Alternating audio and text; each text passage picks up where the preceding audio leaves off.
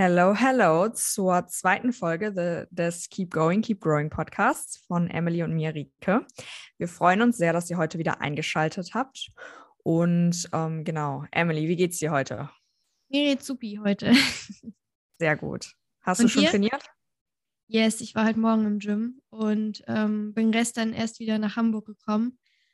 Aber es war sehr nice, hier wieder zu trainieren, weil ich gemerkt habe, dass mein anderes Gym doch nicht so gut ausgestattet ist. und es war einfach, also ihr hört es wahrscheinlich erst in einer Woche, aber es war der, ist der 2. Januar und es war so leer. Also es waren irgendwie vier Leute im Gym oder so, also mega entspannt. Ja, krass. Nee, ich war gestern auch gehen. Bei uns gibt es jetzt die Regel, dass man nur noch mit Test, also ich weiß nicht, wie das bei dir ist. In NRW ist 2G plus, aber leider zählt man als Geboosterter nicht als getestet. Ähm, deswegen ist es, glaube ich, eh viel, viel leerer bei uns. Ich hatte nicht so viele Idioten wie sonst zum, zum Neujahr, aber es ist halt trotzdem ultra nervig. Ja, das hm. kommt noch wahrscheinlich. Die ganzen Neujahrsanmeldungen. Ja, die werden kommen, safe. Also, ja, aber appreciate jeden, der sich anmeldet im Gym. You go. Also, yes, uh, you do you. aber oh, und weißt du, was nervig. mir gestern passiert ist? Ich habe mir gestern Abend noch so Ofenkartoffeln gemacht und habe dann den Ofen aufgemacht, damit er so auskühlen kann. Bin so in mein Zimmer gegangen, habe das so gegessen und bin so eine Stunde später oder so in die Küche und dachte so, hui, ist ganz schön warm hier in der Küche. Und habe ich den Ofen einfach nicht ausgeschaltet und der ist eine Stunde lang bei 180 Grad Ober-Unterhitze offen gelaufen. Uh, ja. schön Strom ein bisschen verballert. Okay, ja, ich zahle zum Glück eine Pauschale. Ja, ist doch gut. Ja, cool. Ja. Hätte mir aber auch passieren können, to be honest. Aber wahrscheinlich hätte ich noch irgendwas drin verbrennen lassen und dann wäre der Feuermelder angegangen. It is what it is. Alright, wollen wir mal starten mit unserem heutigen Thema? Yes, sehr gerne. sehr gerne. Genau, wir haben ja letztes Mal über meine Story grob gesprochen. Also ich glaube, da kann man auf jeden Fall auf viele Themen auch noch genauer eingehen, aber wir wollten ja erstmal so einen groben, groben Abriss von, von unseren Geschichten äh, als so eine, eine Art Einleitung in den Podcast starten und deshalb möchten wir heute über deine Story sprechen. Bin auch schon sehr gespannt, auch wenn ich natürlich schon sehr viel weiß, glaube ich, dass ich trotzdem noch ein bisschen mehr erfahre, als ich vielleicht schon, schon weiß. Äh, deswegen freue ich mich sehr drauf. Ähm, direkt vorab an der Stelle auch nochmal eine kleine Trigger Warning. Wir werden auch in Emilys ähm, Story wieder über sensible Inhalte sprechen, die vielleicht für den einen oder anderen ähm, ja nicht unbedingt gut sein könnten. Deswegen, wenn ihr euch damit nicht sicher fühlt, wenn ihr das Gefühl habt, dass es euch schaden könnte, ähm, hört im Zweifel nicht rein. Ansonsten für jeden anderen ähm, freuen wir uns sehr, wenn ihr, wenn ihr dran bleibt, wenn ihr euch das anhört, weil ich glaube, Emily auf jeden Fall für viele auch eine Motivation sein kann und man aus ihrer Story sehr viel Positives mitnehmen kann, dass es, ja, dass es immer weitergehen kann. Yes, hast du sehr schön gesagt. I try. Ähm, genau, dann starten wir doch einfach mal. Vielleicht kannst du ja mal so erzählen, wie das denn alles angefangen hat. Vielleicht starten wir am besten so Kindheit wieder und dann äh, einfach so ein bisschen die Entwicklung bis hin zur ja, wirklichen Magersucht dann. Ja, genau. Also bei mir war es so, dass ich schon, also ich war nie dick, ich war nie übergewichtig, aber ich war oft unzufrieden so mit meiner Figur und auch schon ja, als ich kleiner war, so mit acht, neun, zehn, dass man dann irgendwie mal einen Kommentar falsch aufgefasst hat und das viel zu sehr auf die Goldware gelegt hat und so. Und ähm, bei mir ging das dann los, ich glaube 2013 muss es gewesen sein, da war ich so 12, 13. Da habe ich so den Entschluss gefasst, okay, nee, du willst jetzt mal so zwei, drei Kilo abnehmen. Dann hat man ja oft auch den Gedanken, dann kriegt man irgendwie mehr Freunde, dann ist man beliebter, dann ist man hübscher, dann keine Ahnung, man malt sich da ja dann alles Mögliche aus. Und ja, ich hatte auch gar keine Ahnung von Diäten oder so und habe dann einfach mal angefangen und habe halt weniger gegessen, habe mehr Sport gemacht, bin joggen gegangen und am Anfang hat mir das auch alles Spaß gemacht so. Und ja, irgendwann habe ich so gemerkt, okay, ich nehme ja jetzt gerade immer mehr ab, also es, es gab irgendwie so kein Ende. Ähm, und dann kamen auch so die ersten Gespräche mit meiner Mama, dass sie irgendwie mich darauf angesprochen hat, dass ich ja schon ziemlich dünn geworden bin und so. Und dann kamen auch schon so die ersten von außerhalb, also zum Beispiel Freunde von meinen Eltern, die dann meine Eltern auf mich angesprochen haben. Und ich wollte es aber irgendwie jetzt nie wahrhaben, dass es irgendwie ein Problem ist, nur weil ich ein bisschen abgenommen habe. Aber es wurde dann schon deutlich weniger vom Gewicht. Ich kann jetzt gar nicht genau sagen, in welcher Zeit ich wie viel abgenommen habe. Das ist ja auch eigentlich gar nicht so wichtig, aber ich war dann schon deutlich im Untergewicht. Und ähm, ich glaube, das, ich bin mir gerade nicht ganz sicher, wie das mit den Jahren war, aber das war dann gar nicht so lange danach, nachdem meine Mama mich das erstmal angesprochen hat, dass wir gemeinsam eine ähm, ambulante Therapeutin gesucht haben. Und dann hatte ich auch einmal die Woche so eine 45 Minuten Therapiestunde, ähm, was aber mir nichts gebracht hat, weil ich auch einfach, glaube ich, noch nicht so bereit war. Ich habe mein Problem nicht so gesehen, was ich habe. Und ja, die Therapeutin war jetzt auch nicht auf Essstörungen spezialisiert, sondern es war halt einfach so eine, so eine Jugendtherapeutin.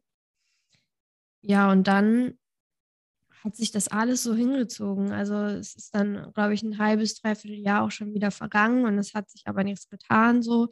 Ich, ich habe mich ständig ähm, mit meinen Freunden oder mit meiner Schwester verglichen, was die Menge an Essen betraf. Also ich habe immer gedacht, okay, so viel wie sie isst, muss ich auch essen oder ein bisschen weniger, weil sie hat ja eine schöne Figur und so. Und was sie aber zu Hause gegessen hat oder keine Ahnung, das habe ich ja nie gesehen bei meiner Freundin. Ich war ja nicht 24-7 mit ihr zusammen. Und ähm, dann war es dann halt irgendwann so weit, dass meine Eltern gesagt haben, so geht es nicht weiter, ähm, du musst in die Klinik. Und bei Kliniken ist es ja dann auch so, dass man dann erst nochmal lange Wartezeiten hat, dass es einen bestimmten BMI gibt, den man haben muss, um da auch äh, aufgenommen zu werden und so. Und äh, bei mir war es dann tatsächlich so, dass mein BMI zu niedrig war, um in der Klinik aufgenommen zu werden. Oder also ziemlich nah an der Grenze so. Und dann musste ich halt nochmal im Krankenhaus, weil es zu Hause halt einfach gar nicht mehr ging. Und wurde dann im Krankenhaus sozusagen ein bisschen aufgepäppelt. Ähm, da habe ich dann auch mehr gegessen. Also da wurde dann immer kontrolliert, was man isst. Dann wurde man jeden Tag gewogen und ja, was halt für, für meine Mutter ziemlich schwer war oder für meine ganze Familie, dass ich da halt auf einer, auf einer Kinderkrebsstation war. Also ich als jemand, der seinen Zustand selber verursacht hat, weil er zu wenig gegessen hat, auf einer Station mit Kindern, die halt todkrank sind und nichts dafür können. Also das war auch irgendwie so, das habe ich in dem Moment, war mir das ziemlich, weiß ich nicht, ich hatte halt andere Probleme irgendwie aber für meine Family war das natürlich auch nicht so leicht. Und ach so, und ja. Im Endeffekt zeigt das ja auch so ein bisschen trotzdem, wie gefährlich Anorexie ist. Also natürlich ist, ist Krebs und Anorexie nochmal was anderes, aber im Endeffekt gibt es trotzdem super viele Menschen und viele Mädchen vor allen Dingen, die jünger sind, die aufgrund von Anorexie sterben. Ähm, ja, dass es einfach trotzdem eine ernstzunehmende Krankheit ist. Und ich kann mir aber vorstellen, dass es super schwer für deine Eltern war, weil ich glaube, gerade dieses Gefühl, aber meine Tochter kann ja gesund werden, sie hat ja die Möglichkeit, sie muss ja einfach nur essen, ist gerade das, was es am allerschwersten macht, dann das zu verstehen. Ja, voll. Und vor allem fragt sich die Familie auch, also die Familie sucht oft dann den Fehler bei sich selber und fragt sich, okay, was habe ich falsch gemacht? Was habe ich falsch gesagt? Warum muss das meiner Tochter passieren oder auch meinem Sohn? Es gibt ja auch viele Männer, die betroffen sind. Ähm, und ja, ach so, was ich ganz vergessen habe zu erzählen, ähm, als ich dann wusste, dass ich irgendwann in eine Klinik muss, weil ich auf der Warteliste stand, habe ich so gedacht, ja, okay, du kannst ja jetzt nicht einfach so von der Schule weg sein und alle deine Klassenkameraden denken sich so, ja, okay, wo, wo ist sie denn jetzt hin, so ungefähr. Und dann hatten wir, ähm, es war irgendwie so ein Seminar oder so, also ich war da in der siebten Klasse dann. Ähm, und da waren dann so, so, war so eine Suchtberatung da und die haben so ein paar Sachen erzählt und ähm, ja, irgendwie sieht man dann halt auch viele Parallelen bei sich selber und dann saßen wir da mit der ganzen Klasse in so einem Stuhlkreis und äh, ich habe so gedacht, eigentlich wäre jetzt voll der gute Moment, um zu sagen, dass ich irgendwie in eine Klinik gehe. Und ähm, das habe ich dann auch gemacht. Also ich war super aufgeregt davor und das war auch eher eine spontane Entscheidung. Und dann habe ich halt meiner Klasse gesagt, hier, ich habe eine Essstörung und ähm, ich muss bald in eine Klinik und werde dann halt länger nicht hier sein. Und da war halt auch super betretene Stille dann in dem Moment. Aber im Nachhinein haben mir auch viele gesagt, dass sie das super mutig von mir fanden, das so zu sagen. Ja. Ich finde es auch mega mutig. Also ich glaube, ich hätte es mich nicht getraut. Am Anfang ist es mir auch, auch wenn ich viel älter war als du, super schwer gefallen, überhaupt mit Leuten darüber zu reden. Deswegen finde ich, ist das zeigt es einfach so deine Stärke auch und du kannst egal was danach noch passiert ist und was vielleicht schief gelaufen ist, hat es ja trotzdem gezeigt, dass du schon an einem anderen Punkt vielleicht auch irgendwie in dir drin warst, dass du bereit warst, darüber zu sprechen, zumindest in einer gewissen Weise. Ja, ja, also ich am, am Schluss, also ich habe dann nach zwei Wochen im Krankenhaus, ähm, habe ich dann auch ein bisschen zugenommen und hatte dann auch die Zusage von der Klinik. Also irgendwie so innerhalb von drei Tagen wusste ich, okay, du, also von, von Zusage bis zu Einweis also Einweisung, sage ich jetzt mal, sind irgendwie nur drei Tage vergangen. Also es war relativ spontan. Mm, und was ich jetzt, was wollte ich jetzt eigentlich? Naja, auf jeden Fall bin ich dann ähm, in die Klinik gekommen und äh, ich weiß jetzt nicht, ob wir so offen mit Namen hier umgehen können, aber wenn, wenn jemand interessiert, in welcher Klinik ich war, dann können, könnt ihr mir auch einfach schreiben oder so. Ähm, und da war es am Anfang so, dass die, die Tasche, die ich mitgebracht habe, die wurde für mich sozusagen ausgepackt, weil da einfach kontrolliert wurde, ob da irgendwelche Regenstände drin sind, mit denen ich mich vielleicht selbst verletzen könnte, weil das ja auch oft mit einer Essstörung, also viele, die eine Essstörung haben, haben auch zum Beispiel Probleme mit Selbstverletzung. Das war jetzt bei mir nie das Problem, aber ja, da mussten die halt auf Nummer sicher gehen. Und ähm, ich hatte die ersten zwei Wochen in der Klinik dann auch kein Handy und auch keinen Kontakt zu meinen Eltern, was jetzt im ersten Moment super hart klingt. Aber ähm, für mich war das voll okay irgendwie. Wir waren da in so einer Jugendgruppe und hatten dann auch Gruppentherapie und am Anfang waren wir ähm, in so einer Essbetreuung und ähm, da wurde dann halt geguckt, dass man auch alles auf ist, dass man auch alles auskratzt und nicht noch einen Rest in der Schale lässt und so. Und ähm, ja, da hatte ich dann auch schon ähm, Einzeltherapie und da war ich dann zwölf Wochen in der Klinik und über Weihnachten auch, aber da, da konnte ich dann über, über Weihnachten nach Hause und wurde dann entlassen. Ähm, da war es aber jetzt nicht so, dass ich ähm, irgendwie ein fixes Gewicht brauchte, wie es zum Beispiel bei dir war, um entlassen zu werden. Und ähm, jetzt im Nachhinein rückblickend betrachtet, habe ich noch viel zu wenig gewogen, um entlassen zu werden.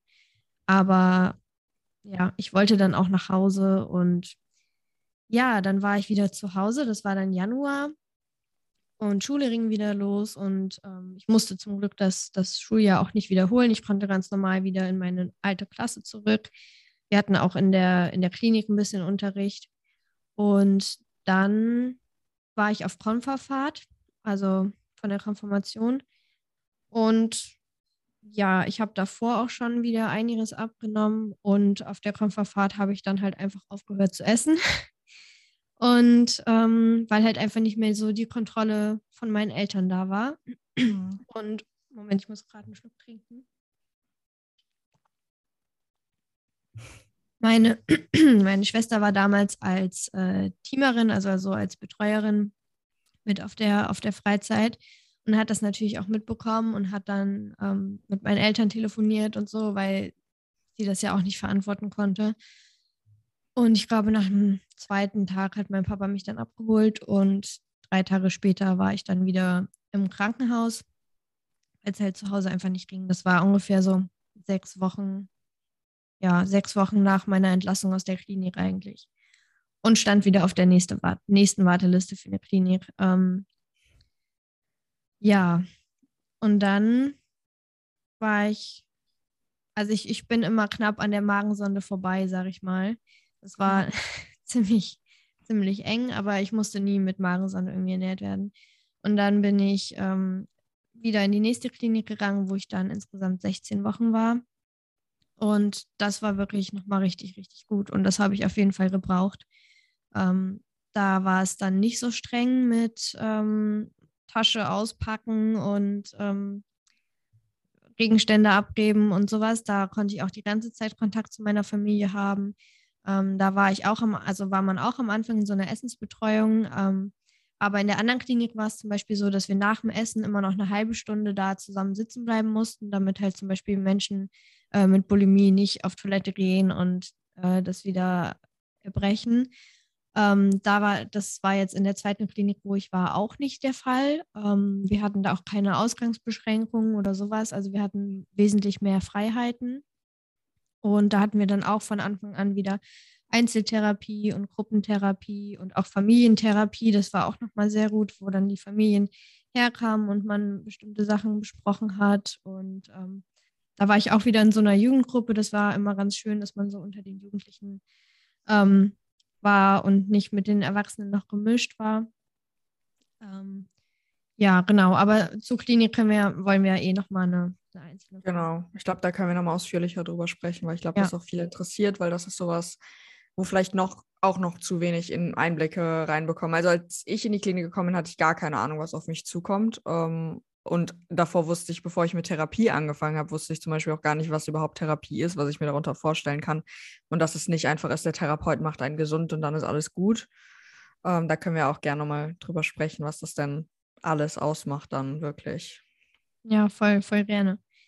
Ja, ähm, genau. Und dann nach, nach den 16 Wochen hatte ich dann auch einiges zugenommen und ähm, wurde dann, also es war dann Juni, wurde ich entlassen und ähm, konnte dann auch wieder ganz normal in meine Klasse zurück. Also ich habe zwar den Großteil des Unterrichts in diesem Schuljahr in der achten Klasse nicht mitbekommen, aber meine Klassenlehrerin war da auch sehr hilfsbereit und hat, hat sich da auch sehr für mich eingesetzt, dass ich nicht nochmal eine andere, also nicht nochmal das Jahr wiederholen muss.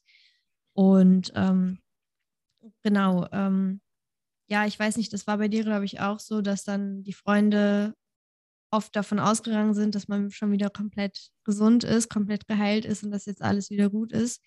Aber ganz so ist es dann natürlich nicht. Man hat trotzdem noch viele Punkte, an denen man arbeiten muss. Und ähm, ich meine, ich habe heute noch Punkte, an denen ich arbeiten muss. Und das ist jetzt auch fünf Jahre her schon.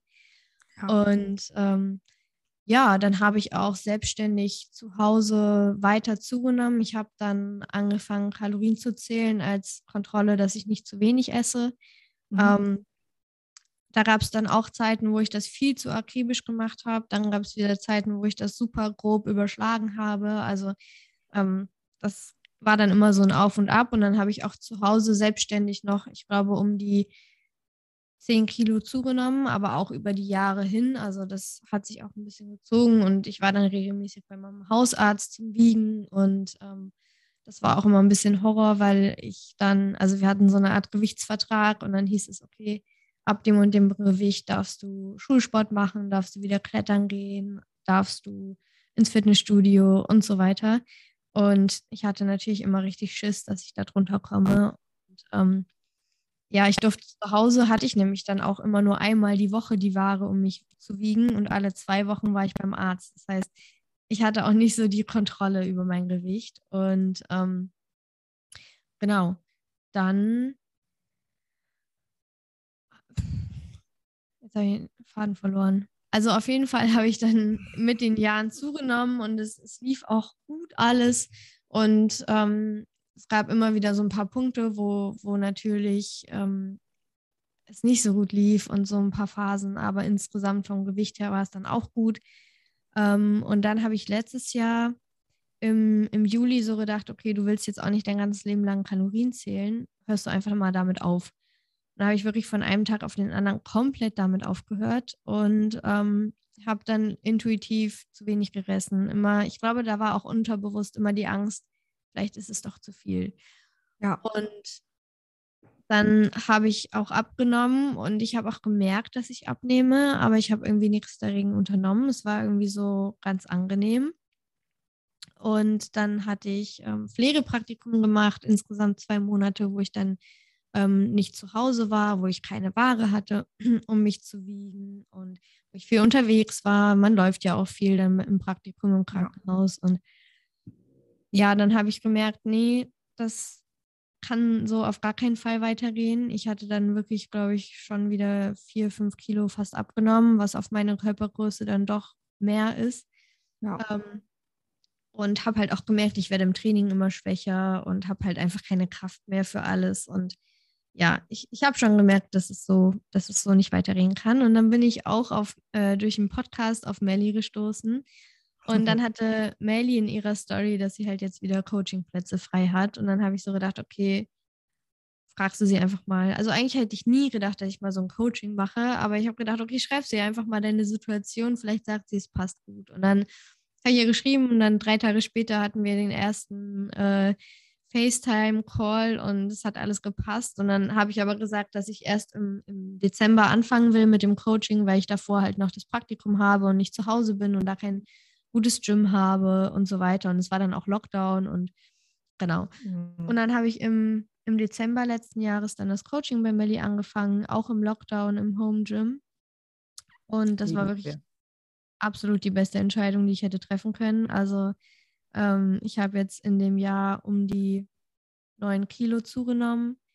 Ähm, aber was ich viel mehr gewonnen habe, war so eine viel bessere Beziehung zum Essen. Also da hat mir, also ohne Melly wäre ich jetzt längst nicht an dem Punkt, wo ich jetzt bin. Also klar, man musste oft seine Komfortzone verlassen, sehr oft. Ähm, sehr viel mehr essen als, als gewohnt. Ähm, zu anderen Uhrzeiten essen als gewohnt. Äh, bei mir war oft das Problem, dass ich das Essen viel zu sehr in die Abendstunden verlagert habe. Ähm, hm. Ich erinnere mich da auch an Wien. ich einen kleinen Pep-Talk gegeben habe, deswegen, ja. Weil in Wien war es so, dass, also Emily und ich waren zusammen in Wien im Sommer, glaube ich, ungefähr. Ja, und ich war gerade aus meiner Diät, also ich hatte ja einen Minicut gemacht ähm, und ich war gerade aus meiner Diät raus und habe so eine kleine Calorie-Erhöhung bekommen, aber ich war immer noch relativ low. Also zumindest im Vergleich zu Emily war ich relativ low mit meinen Kalorien. Ähm, und wir hatten abends so um 18 oder 19 Uhr und Emily hat mehr als 1000 Kalorien mehr gegessen ist zu dem Zeitpunkt als ich. Wir hatten um 18 Uhr die gleiche Anzahl an Kalorien. und dann habe ich ihr gesagt, so geht's nicht. Ähm, und ich glaube, da hast du noch häufiger mit Melly drüber gesprochen, aber das zeigt so ein bisschen dieses alles nach Abend hinauszugehen, damit man auf jeden Fall abends halt genug Kalorien hat und satt wird. Äh, ja. Kann ich auch sehr gut nachvollziehen. Ja, das stimmt. Ähm, das, also da muss ich auch sagen, da, da arbeite ich auch immer noch dran. Das ist immer noch nicht perfekt, aber schon deutlich, deutlich besser als mal war. Und da hat mir auch unser, unser Wien-Trip nochmal richtig gut geholfen. Ähm, ich weiß noch, da habe ich mir dann Nudeln gekocht und irgendwie so 100 Gramm Nudeln und du so, what the fuck, warum machst du hier nur 100 Gramm, also Trockengewicht Nudeln? Also als ich im Aufbau war, da habe ich mir mal 200 Gramm in den Topf gehauen, weil ich einfach keinen Bock mehr hatte. ja.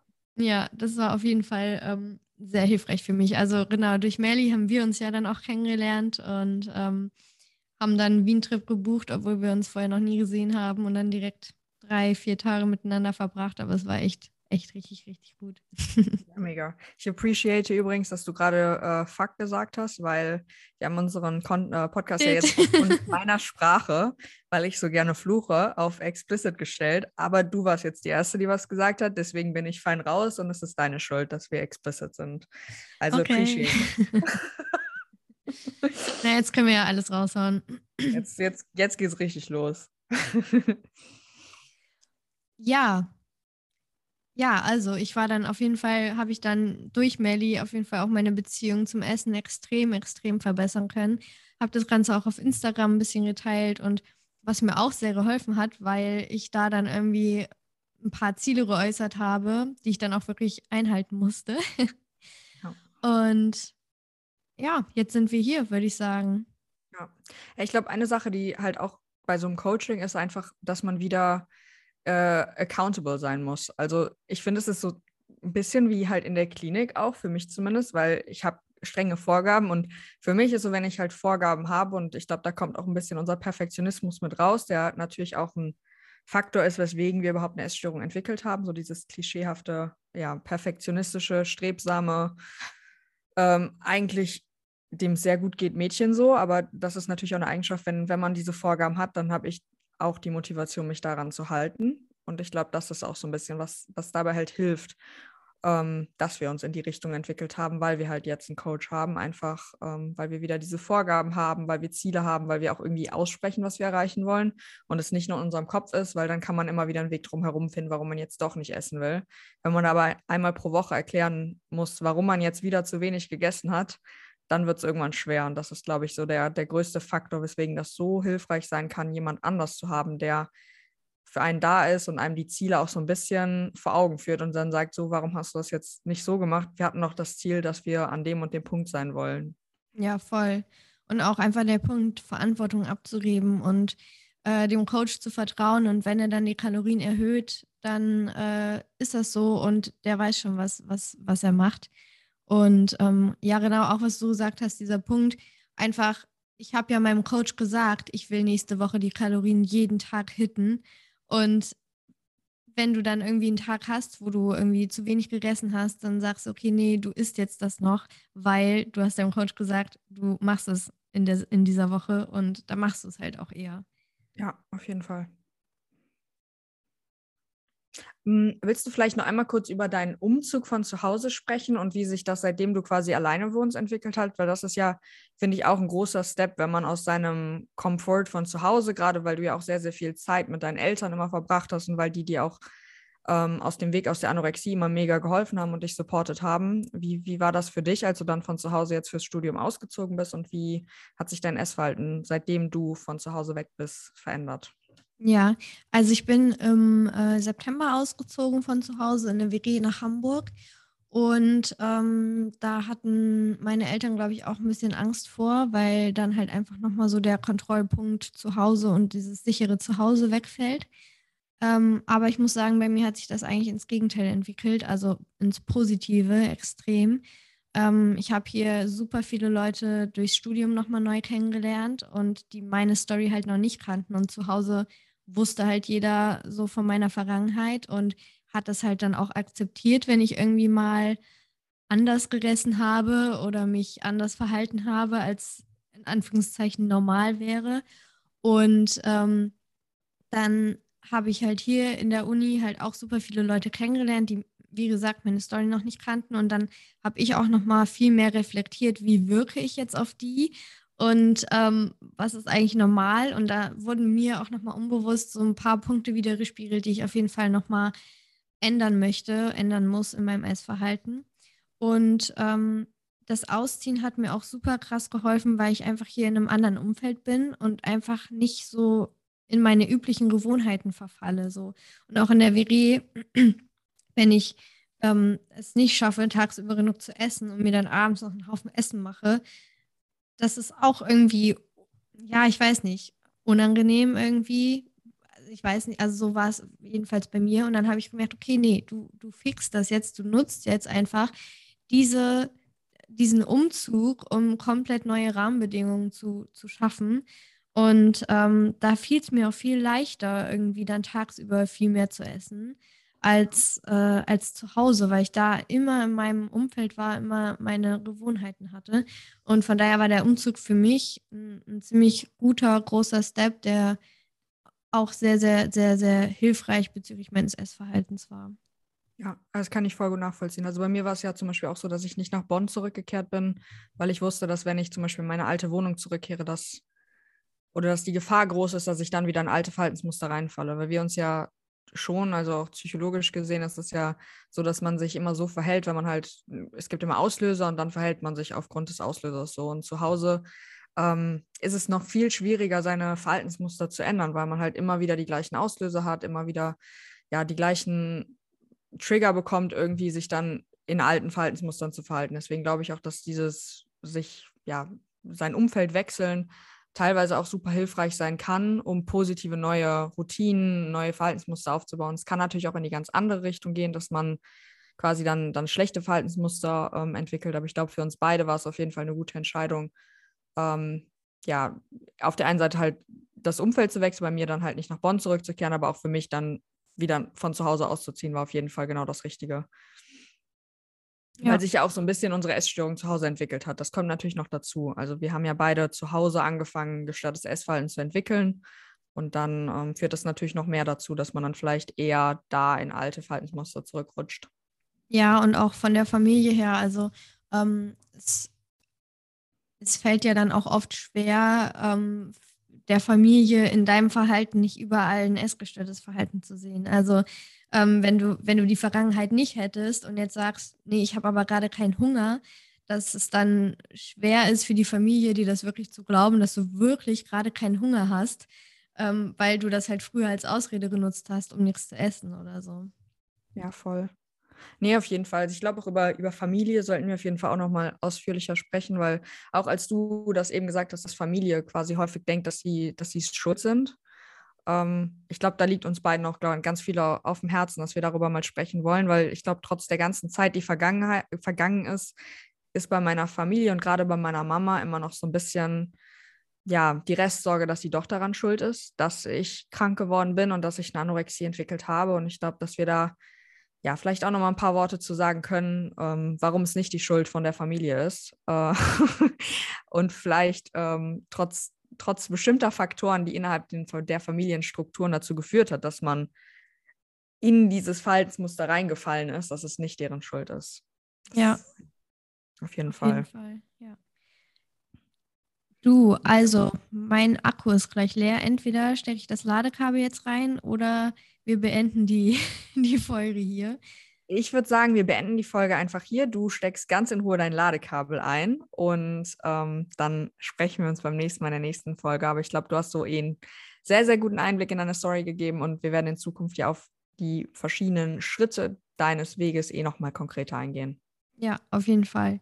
Ähm, genau, ich wollte auch noch sagen, wenn euch Themen einfallen, die wir hier besprechen sollen, dann könnt ihr uns auch immer auf Insta schreiben. Ich glaube, die meisten von euch kommen sowieso von, von Insta auf uns. Äh, aber wir, wir packen unsere Namen auch nochmal in die Beschreibung vom Podcast. Und ähm, ja, ich glaube, dann hätten wir alles gesagt. Ihr könnt uns auch übrigens folgen und bewerten auf Apple Podcast und Spotify. Das würde uns natürlich sehr freuen. Oder unsere Folge teilen. Genau. Yes. Wird uns sehr freuen. Wir sind ja noch am Anfang, deswegen, wir wollen möglichst viele Leute motivieren hiermit. Deswegen freut es uns, wenn wir ein bisschen mehr Reichweite bekommen. Ansonsten wünschen wir euch einen schönen Tag, Morgen, Abend, wann auch immer ihr diese Folge hört. Und ähm, wir hören uns beim nächsten Mal. Ciao. Ciao.